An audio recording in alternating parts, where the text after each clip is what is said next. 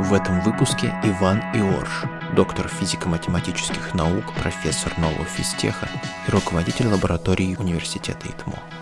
Обсуждаем его научную карьеру и темы исследований.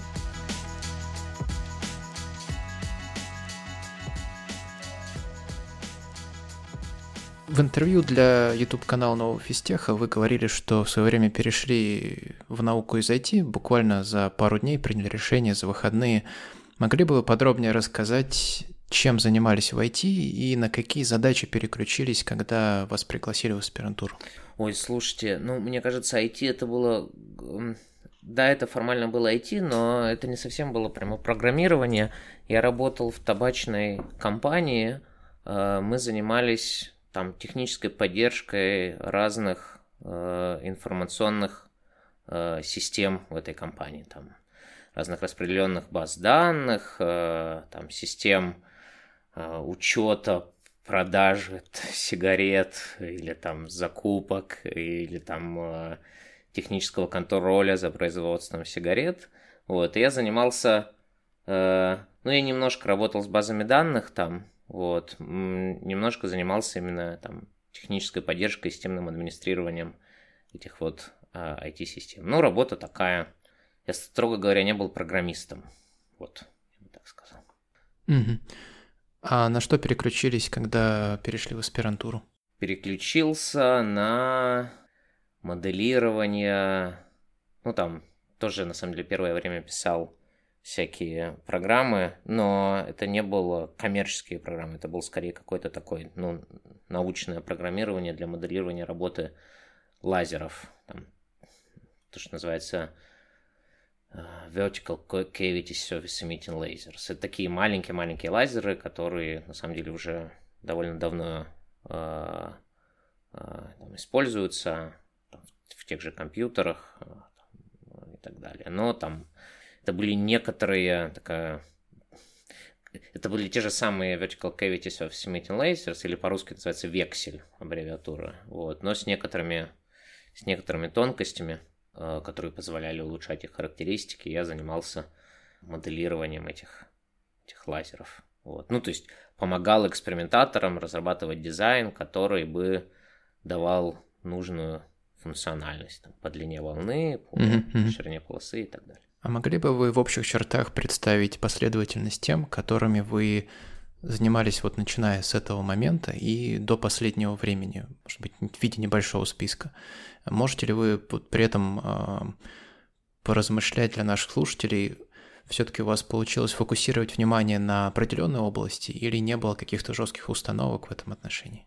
Ответы да и нет. То есть начинал я вот да, с моделирования этих лазеров, после этого я начал заниматься тем, что называется экситоны. Это, в общем, ну, системы очень похожие, это всякие полупроводниковые структуры, но в них там возникают под действием лазерного излучения такие электрон-дырочные пары, э, которые, в которых свойства чем-то напоминают, напоминают атом водорода, но только вместо протона в них дырка. Дырка это что-то типа... Это как если взять вот море электронов и вытащить оттуда один электрон, останется положительный заряд. И вот этот положительный заряд ведет себя как отдельная частица, это называется дырка. Вот, потом, если есть электрон, который, который вытащили, и, э, и где-то еще плавает эта дырка, они друг с другом могут притягиваться э, и формируют такую связанную частицу, она называется экситон. Вот. Э, потом, если к этой к, э, э, такую систему, в которой этот экситон находится, э, поместить еще в резонатор, то в резонатор оптический, где стоит стоячая электромагнитная волна, то есть фотон бегает между зеркалами, то этот экситон начинает с фотоном взаимодействовать, и возникают то, что называется поляритоны. Uh, да, и ну и там уже там лет 20-30 уже люди активно их исследуют, там были большие, был большой ажиотаж, потому что для этих поляритонных жидкостей обнаружили а, то, что называется сверхтекучесть, а, то, что называется база-эйнштейновский конденсат. Это когда есть много частиц, эти все частицы могут, если вы их достаточно сильно охладите, свалиться в одно квантомеханическое состояние. что довольно удивительное, образует довольно удивительное такое состояние вещества, которое называется бозайнштейнский конденсат. Вот. Ну, так думали, что в основном только в атомах он может быть, и только при очень низких температурах, там, тысячные доли Кельвина от абсолютного нуля. А вот с этими поляритонами там казалось, что, в принципе, можно даже при комнатной температуре его наблюдать. Вот. Ну, это был большой такой а, ажиотаж. Я вот этим занимался а, в конце института, и когда поступил в аспирантуру, у меня аспирантура у меня была в Великобритании, как раз посвящена разным аспектам вот этих вот поляритонных жидкостей. Ну, нужно еще понимать, что я не совсем...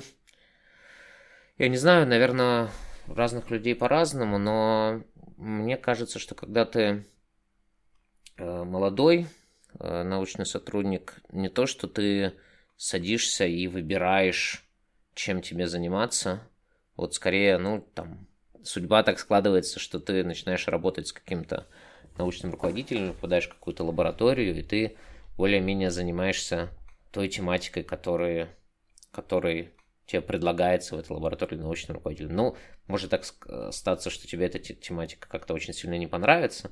Но мне нравилось. Вот. Э, это было довольно интересно.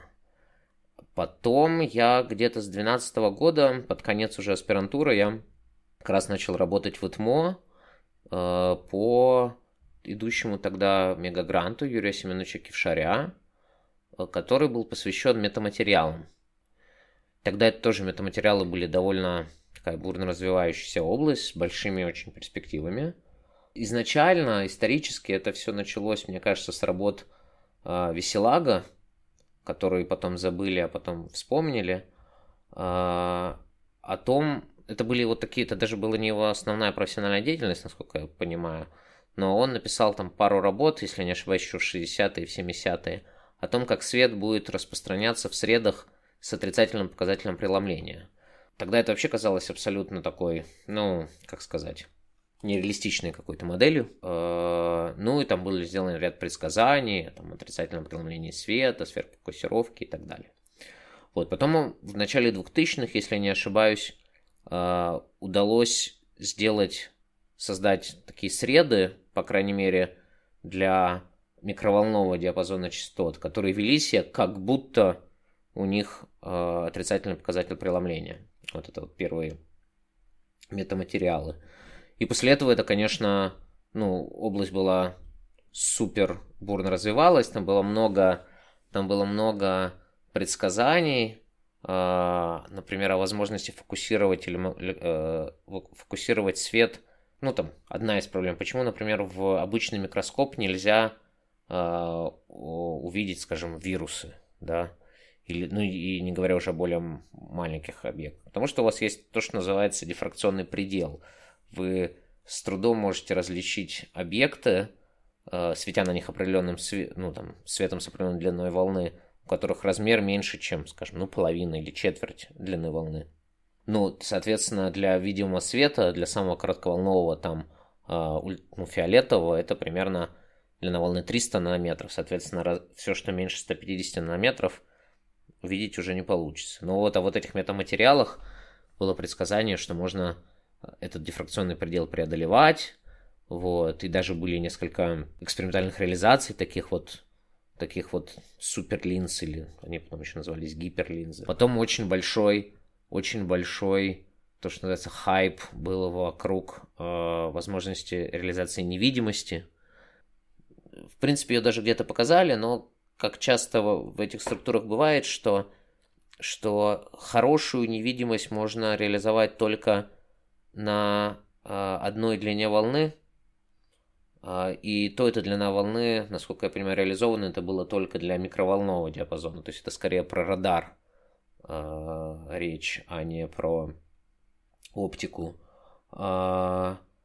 Но в широком диапазоне, то есть для видимого света вы не сделаете, ну, то есть э, не, не, фундаментальных ограничений нет, вот, ну, там, э, почти что нет, но технически это сделать, ну, не представляется возможным, да и не, непонятно зачем нужно, потому что даже если вы сможете сделать что-то невидимым, даже полностью в видимом диапазоне, но все равно вы можете потом еще сдвинуться по длине волны, скажем, в инфракрасный, в ультрафиолетовый, ну и, и невидимость пропадает.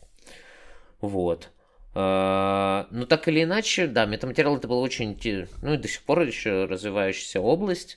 А, но тогда, когда мы начинали, это было прям очень интересно, было много всего непонятного, а, много каких-то оставалось открытых вопросов. И, ну, я большое удовольствие получал, пока этим занимался и многому чему научился у старших коллег. И это как-то там 12 13 14 год. Потом постепенно, там, с 15-16 году я начал понемногу... А, да, еще в 13-15 году там, мне предложили позаниматься разными э, электромагнитными свойствами низкоразмерных материалов, в частности графена. Там, в 2010 году дали, дали Нобелевскую премию за графен. Вот. Ну, в первую очередь за электронные свойства. Но оказалось, что у графена много всяких интересных и полезных свойств и, э, и электромагнитных. В основном, правда, в триггерцовом диапазоне частот. Там у них там свои интересные плазмоны. Возникают плазмоны, это такие, это то, что, что называется квазичастицы, такие, это как такие когерентные колебания электронов в металлах. Вот. Ну, графен тоже, он, он, правда, не металл, это что называется полуметалл, ну, почти что металл. Uh, у него тоже есть свои плазмоны, э, и у них вот энергии находятся в триггерцовой области. Там много всего интересного тоже было. И, в общем, эту как-то область удалось скрестить с тем, что я знал о метаматериалах. Казалось, что можно всякие метаматериалы делать и на основе графена. Ну и мне, мне кажется, что там несколько таких тогда мне казавшихся довольно простых результатов. А, но сейчас они такие, как-то у меня наиболее цитируемые. Вот, удалось сделать. Это как-то вот, да, вот там 13, 14, 15 года. И как-то постепенно, пока там в 12 ну, в 12 я защитил кандидатскую в России, в 13 я защитил PhD в Англии, и как-то уже было время, когда ты защищаешь кандидатскую, в, в общем, уже тебе пора становиться независимым ученым. И, ну да, еще там в 13-14 я еще позанимался а, графеном, вот, ну и графеновой а, плазмоникой с 15 года мне стали интересны всякие квантовые процессы в, в наноструктурах, квантово-оптические. То есть раньше э, изучали, там, вот у вас есть когерентная электромагнитная, ну просто там, не знаю, электромагнитная волна классическая, то, что, например, из лазера э, вылетает. Вот, и мы изучали, как, как они распространяются, там, рассеиваются в в наноструктурах, а там где-то с 15-16 года стало интересно, а, а что происходит на квантовом уровне, когда у вас уже свет, который распространяется в этой структуре, является не классическим, а, скажем, ну, например, набором одиночных фотонов. Да, и вот эта вся квантовая там, нанофотоника привела меня... Э, то есть я занимался квантовой нанофотоникой, потом как-то у меня... Э, я решил э, замиксовать свои знания в области двумерных материалов и метаматериалов, а потом еще тут добавил свои, свой опыт в области э, экситонов, и вот э, там с 15-16 года я, мы там, ну и на самом деле более-менее даже по сегодняшний день мы занимаемся тем, что называется там другой класс двумерных материалов, но не графен, который есть металл, а есть такие дигалогениды переходных металлов, которые являются полупроводниками, и в них тоже есть экситоны.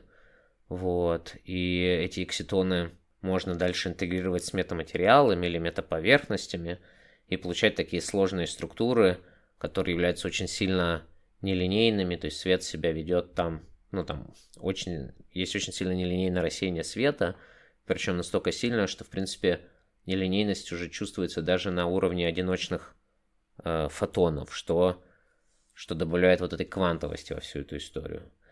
И вот этим я так более-менее занимаюсь где-то 16-17 года. Это уже какая-то так, ну, более-менее моя область. Хотя понятно, что она тоже не то чтобы это э, какой-то резкий прыжок в, в сторону от того, чем я занимался в аспирантуре, но просто я постепенно как бы чуть-чуть расширял ну, там, свой опыт в разных смежных областях, а потом как-то из этого у меня сформулиров... сформулировалось, что бы я хотел делать сам, моя собственная какая-то э, деятельность. Там последние два года меня интересует, это еще некоторые движения в сторону, интересует то, что называется режим ультрасильной связи.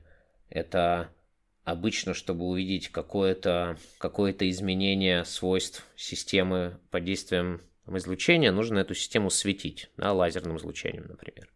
Но оказывается, что это не обязательно, что вы можете просто поместить систему в резонатор, оптически вообще ничем на нее не светить.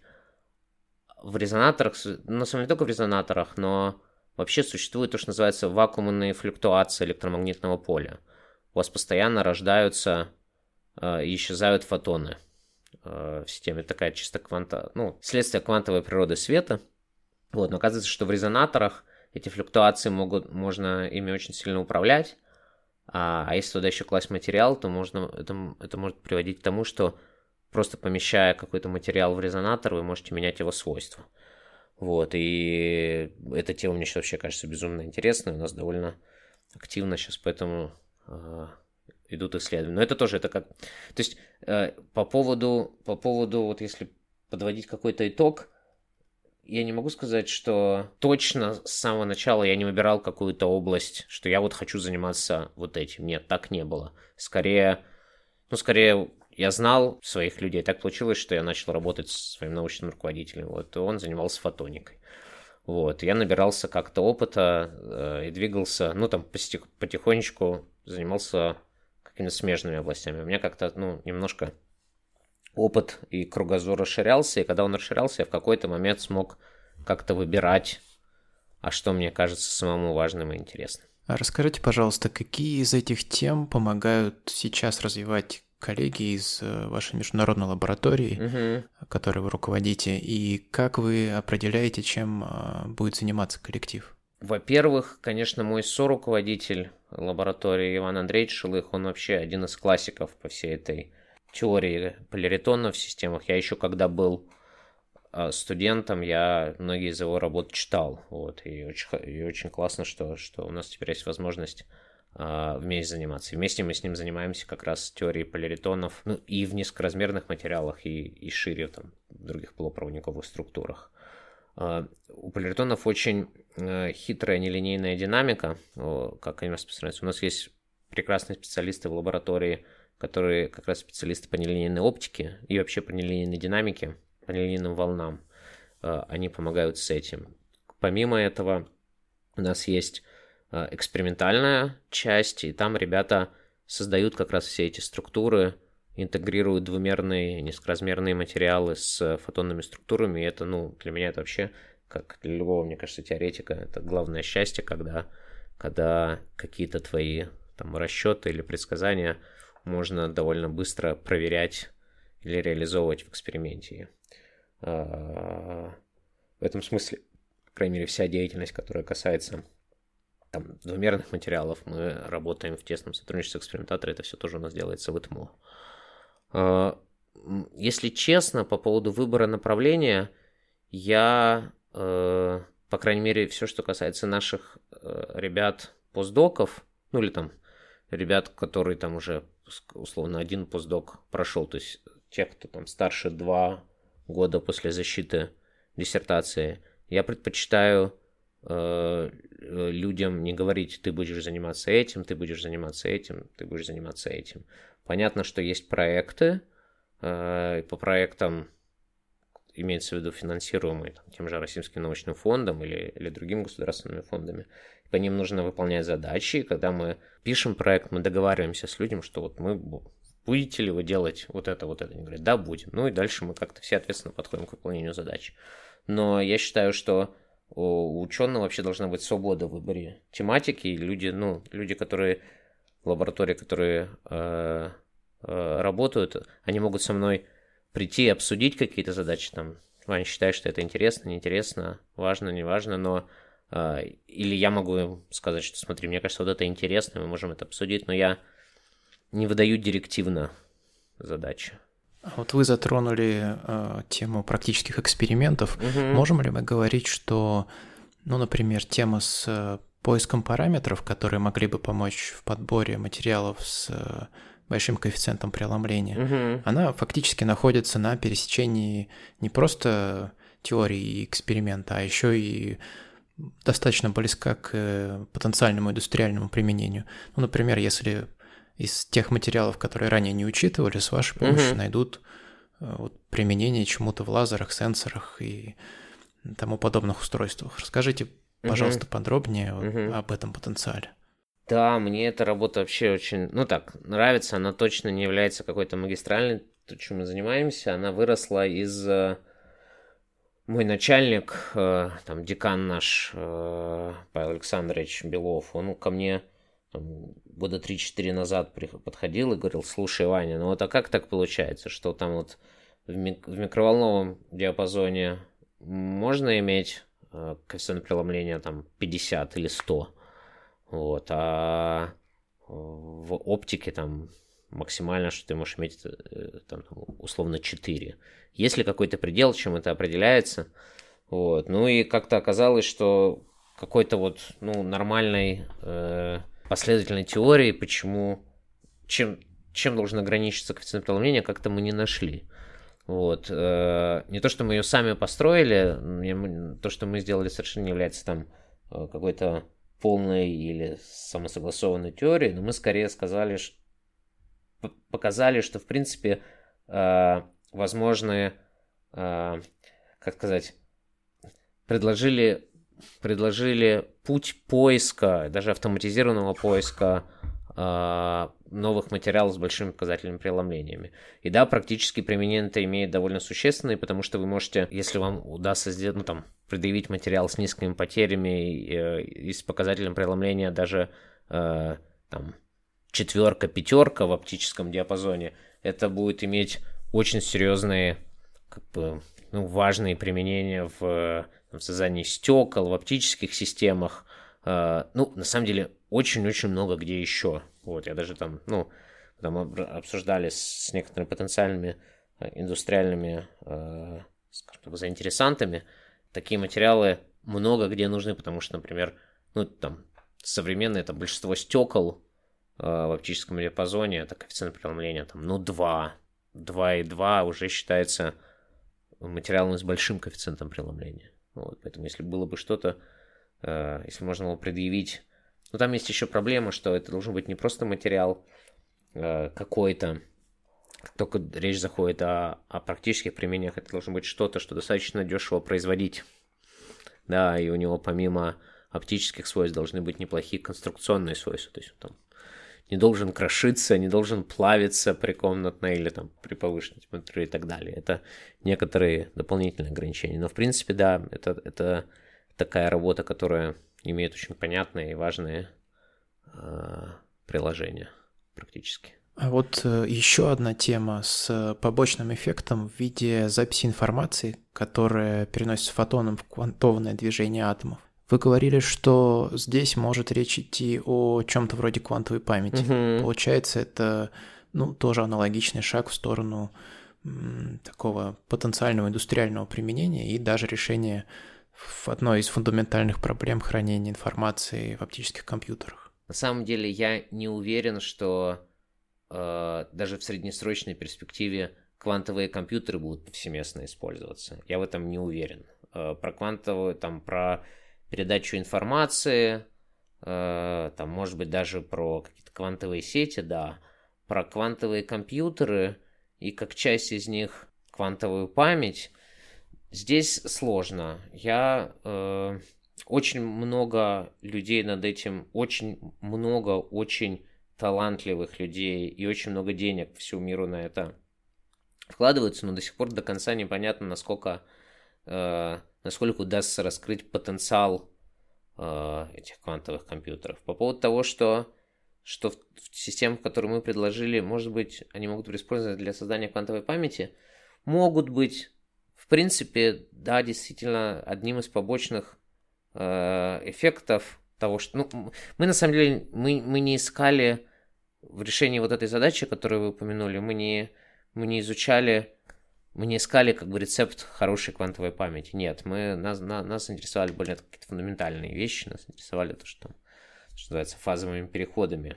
Но оказалось, да, что в, при этом фазовом переходе в основном состоянии системы оно характеризуется не нулевыми числами заполнения для, для там, механических колебаний системы. То есть, в принципе, можно, можно записывать информацию оптически в механические колебания, именно квантовую информацию, потом э, осуществлять вот этот вот неадиабатический э, переход фазовый, и информация будет э, храниться именно квантовая в этих механических колебаниях. Ее даже, даже можно считывать. Как бы теоретически, да, это работает, но я не уверен, что это действительно то есть предложений для квантовой памяти э, есть очень-очень много разных, там десятки. Вот. Какие из них будут реализованы, не знаю. А если возвращаться к такой организаторской части работы mm-hmm. вашей лаборатории, а кто теория может присоединиться к ее работе и а, как обычно выглядит такой процесс, а, как с точки зрения, например, сотрудника лаборатории, так может быть и Э, индустриальных партнеров. Вот вы уже mm-hmm. эту тему немножко затронули ранее. В принципе, мы всегда готовы принять новых э, сотрудников. У нас даже висят вакансии. Я не уверен. Ну, по-моему, даже сейчас есть открытые вакансии на, на позиции постдоков.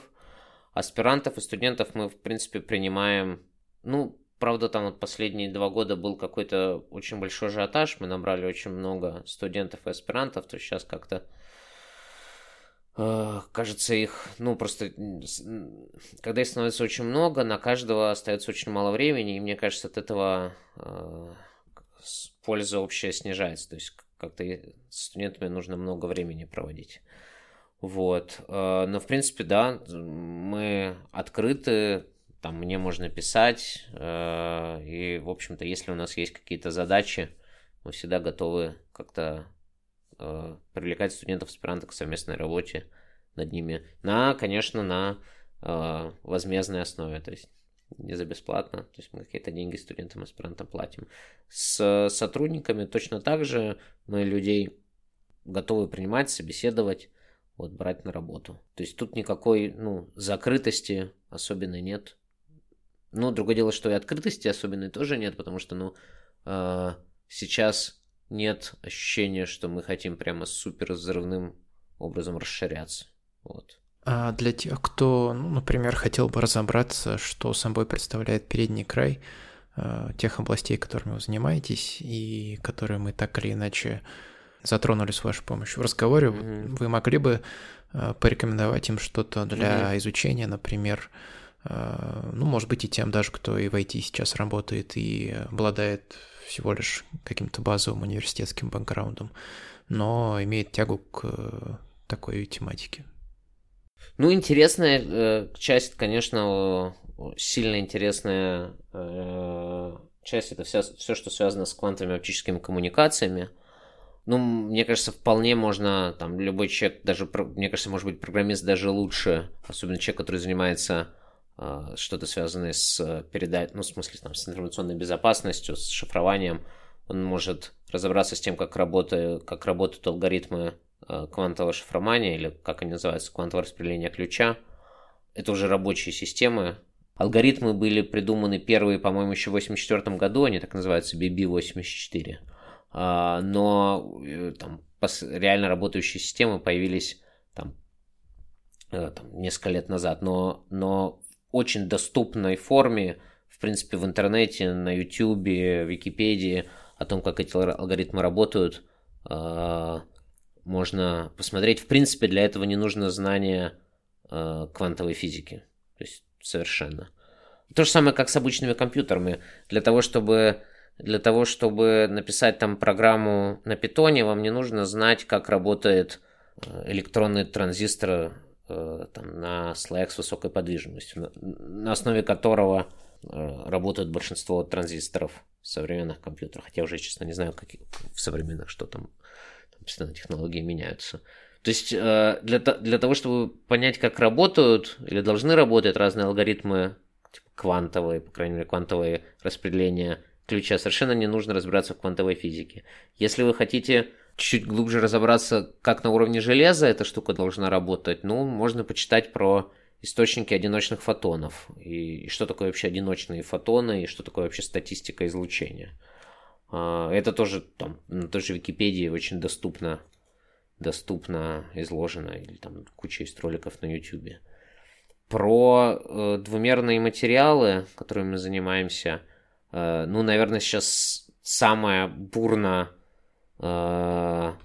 бурно развивающаяся область вот в, в этой подобласть в области этих двумерных материалов, это то, что называется твистроника, от слова твист – поворот.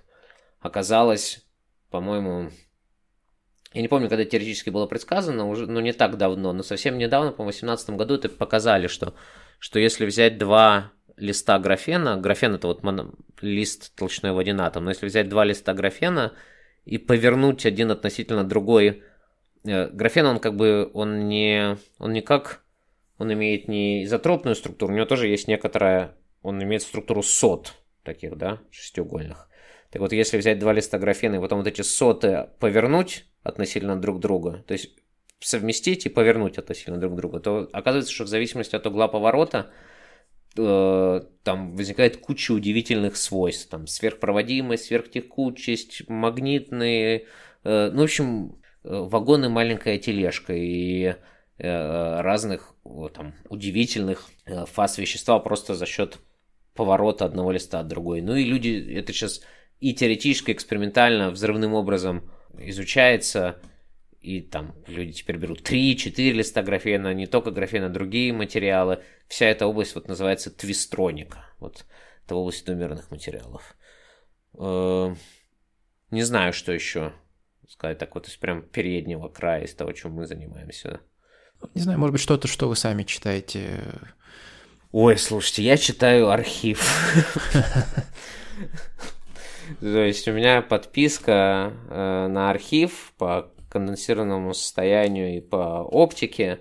Ну, да, ну, я их не то что читаю, то есть в день вываливается примерно по 50 статей э, в, в архиве по конденсированному состоянию, примерно 15 по оптике. Ну, я их каждый день с утра пролистываю там одну-две помечаю себе как интересные, которые совсем к моей области относятся. Может быть, еще одну, которую мне просто ну, какое-то название цепляет глаз.